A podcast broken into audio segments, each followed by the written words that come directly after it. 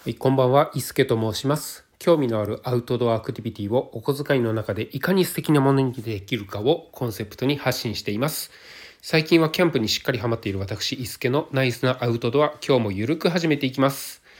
え前回はですね、えマウンテンバイクを買いましたという、え回だったんですけれども私聞き直したところですねあのもうめちゃくちゃだったなってなかなかこう話まとまってなかったなっていうふうにですねあの思った次第であります。特に、えー、とグラベルロードっていうあの自転車に関しての説明がまあ雑だったなっていうことでグラベルロードっていうのはディスクブレーキですみたいなあのそんなあの 全然違うだろうっていうそんな説明をしてしまったことにあの大変反省しております。申し訳ございませんでした。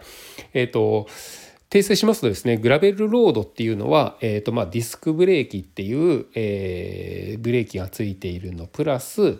えードロップハンドルですね。あのロードバイクみたいなドロップハンドルがついている。あとは、えーロードバイクよりもえー太いタイヤで砂利道を走れる自転車そしてあのバイクパッキングとかあの自転車に荷物をくくりつけられる、えーネジであったり、えーネジっていうのがあダボ穴っていうんですねああいうのあれがあのついていて、えーと荷物をくくりつけながら砂利道を走れる、えディスクブレーキのついたドロップハンドルの自転車っていうことになりますね。えー、とサスペンションなんかはついていないものが多いんですけれども最近はサスペンションのついたグラベルロードなんかもあるようですでもあの私が買ったのはですねマウンテンバイクで、えサスペンションが前にだけついている後ろはついていないハードテイルという、えマウンテンバイクですねこちら中古で買ったっていうことをお伝えしたんですけれども、えー、と最初はですねあの新車で買うか中古で買うかっていうのを非常に迷いました。えーとまあ、予算も決まっていた中でしたのでちょっとこうその予算内で新車を買おうと思ったらうんと、まあ、ちょっと街乗りメインの、え自転車マウンテンバイクえっ、とそうですね山の中をガツガツガツガツ歩くあの走り回るっていうよりはあのそれその走り回るのに、えー、と同じような形をした街乗り自転車みたいなところまでしかちょっとその予算内では届かないかなっていうところでだったら、えー、と私の本来の目的である、えー坂道をこう坂道をこうガンガンガンガン進んだりキャンプ行って上でのあのガタガタ道を楽しんだりっていうそういうのをね、えーしたいなと思いまして、えー新車ではないけれども中古でも、えーそういうのをそういうところ攻めれる自転車っていうのを買いました。まあえー、と中古なのでねあのまあえー、とどこかに、まあ、前の人がですね使っていたものになりますのでちょっとこう傷があったり、えーしていたものなんですけれども買う前にですねあのギアチェンジとか、えーブレーキとか、まあ、そういったところがちゃんと効くのかなっていうのを確かめた上で買ったんですけれども買って家に持ち帰って、えー、と見てみたところですね。えー、といろいろなところが気になりまして。で、えー、とそれからそこからですね自分で、えーあこれを自転車屋さんに持って行ってメンテナンスをしようっていうのは私はあの特に思っていなくってこの自転車を全く無知の状態から調べながら自分でメンテナンスするっていうのもすごい楽しいなと思ったのであのそういった方法をですねあの取らせていただいたんですけれどもまあその自転車いじりっていうのも結構楽しいなっていうのがですねあの思いました。まずあのブレーキなんですけれども、えーリアのブレーキはですねタイヤをですねこう空回りさせるというかちょっと自転車を浮かせて、えータイヤをですねこうシャーッと手で回したらブレーキがなんかこう引っかかってシューって音がしてすぐ3回転ぐらいで止まっちゃってたんですよね。なのでこれ先ほど言ったディスクブレーキなんですけれどもそのディスクブレーキがえっ、とまあ当たってしまっているっていうところだったのでで調べたところですねこれはなんとか自分で直せそうだなって思ったので、えそのまま買ったんですけれどもこれですねえっ、と5分ぐらいで治りました。っていうのもあの、ディスクブレーキのそのディスクの部分の場所の調整であったり、まあ、ネジを一回緩めて、えーするんですけれどもこれはですね結構簡単に達成できた部分ではありますね。でもあのその後そのディスクブレーキの、えー、ブレーキパッドであったりとか、えーと、油でギトギトになっていたのでそのギア周りであったりチェーン周りっていうのの洗浄とかもですねあのまあえーと、調べて、え、適当なものをですね買ってきて洗浄したんですけれどもあのこれをするだけでもかなりこう見違えるなっていうぐらいどんどんどんどん綺麗にあに整備されていくんですよね。またそのあの買ったものが私のあのそのメンテナンスによってどんどんどんどん綺麗に乗りやすく、えーと、軽やかになっていくっていうそれがですねすごい楽しいなっていうふうに思ったんですよね。であとは、えーと、購入する時にハンドルにですね持つハンドルのグリップの部分にサランラップが巻かれてたんですよね。これあのサランラップ巻いてる理由とかも特に聞かなかったんですけれどもまああの取ったらそのまま乗れるわと思って、えー、と買って取ってみたところですねグリップがベタベタしてたんですよね。ベタベタしててもうさもう握るのも嫌だぐらいのこうベタつき具合だったので、えー、とこれはダメだなっていうことであの新しいグリップを買ったんですよね。まあ、そのグリップをですね、えー、と最初は黒がついてたんですけれども何色にしようかなっていうところをちょっとこう楽しみながらあの自分の個性を出しながらえっ、とそうですねあれはアマゾンだったかな？アマゾンかなんかでこう買ってあの届いたものをまた付け方あのを調べながらこう付けて、えー、自分仕様にどんどん変えていくっていうのがすごい楽しい時間でしたね。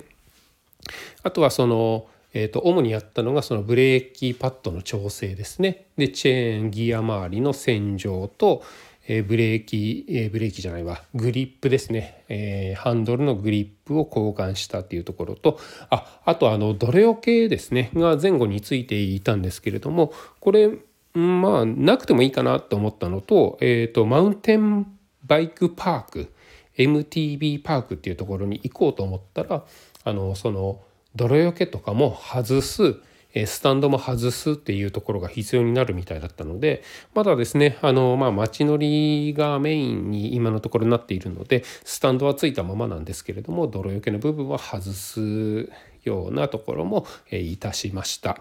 あとですね、えー、と一番楽しかったのがディスクブレーキの、えー、オイル交換ですね。これあのディスクブレーキっていうのが油圧でキュッて止めるものなんですけれども、えー、とこれがブレーキをこう握ったところこうかなりこう軽いというかあのグッと握ってハンドルにブレーキ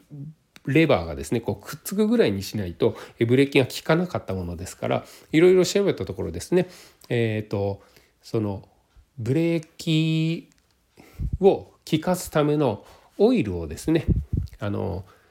注油して交換する交換するっていうか中にも空気が入っているとこスカスカになっちゃうみたいなのでその空気を抜くっていう作業なんですけれどもこれがですねあのすごい楽しかったです。あのえっ、ー、とえー、いろいろ見て、えー、シマノのものとかですねあのえー、いろいろそのオイルであったりっていうのはあったんですが私が買ったのはですねアマゾンで買った、えー、ちょっとこう安物だったんですけれども口コミとか見ているとえっ、ー、とまあそんな悪いものじゃないかなと思ってまあ純正品の半額ぐらいだったんですかねのものを買ってやってみたんですけれども注射器でこう油をこう抜いて、えー、ブレーキのところにこう入れていくっていう作業なんですけれども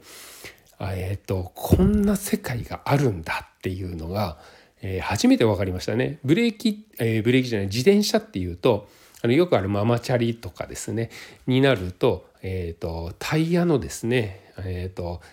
ボコボコしたこの地面と接するゴムの部分の近くをですねえー、キュッと挟み込むような感じだと思うんですけれどもこうワイヤーをですねブレーキレバーをこうクッとあの握ることによってワイヤーがクッと引かれて、えーと、タイヤを挟むブレーキパッドがキュッと閉じて、えー、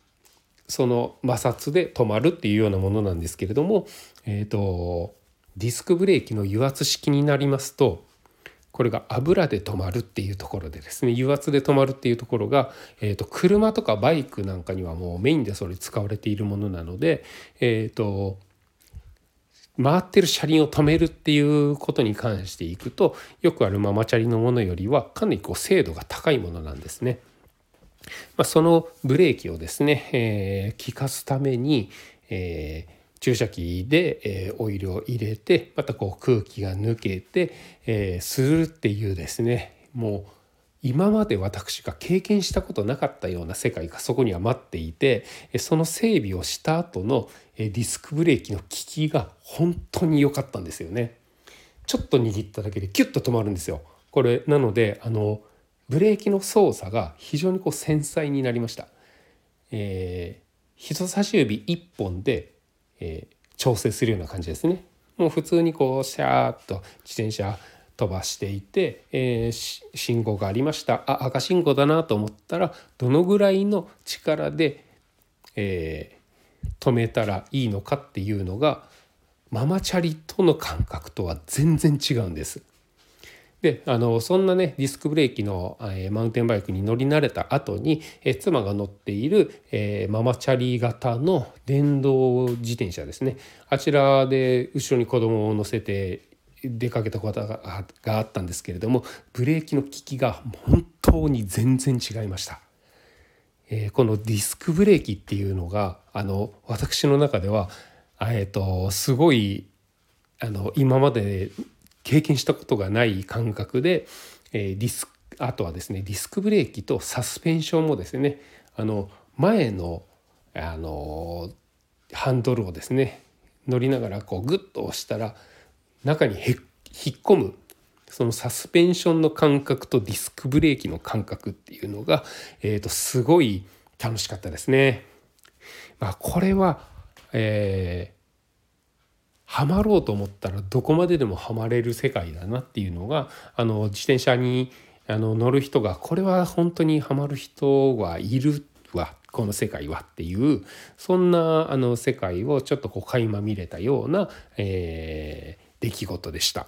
でこれからもちょっとこう自分の思い思うように、えー、少しずつメンテナンスをしていったり、えー、していきたいなと思うんですけれどもこれ本当にですね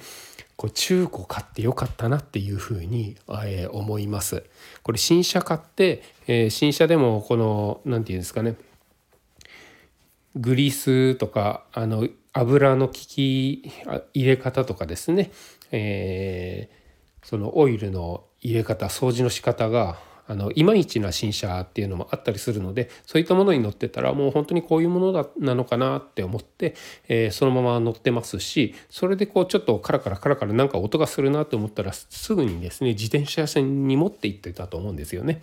それがあの最初から中古物を買ったがゆえに自分でメンテナンスをしたいっていうようなあの気持ちが芽生えてその自分でメンテナンスをしていたら何か不調があったなっていう時に自分で直せるここの原因は何だろうっていうところに、えー、気づけるあのそういったところに気持ちが向くっていうところも非常にこういいところだったかなと思いますね。はいちょっとこう、えっ、ー、と、キャンプっていうところからはですね、少しこう離れているような、ここの2階、えー、ここ2階のですね、えー、話なんですけれどもこれからもですね自転車とかそういうものを含めたアウトドアについて発信していけたらねいいなと思いますので、これからもどうぞよろしくお願いいたします。では、え、次回また、よろしくお願いいたします。それでは失礼いたします。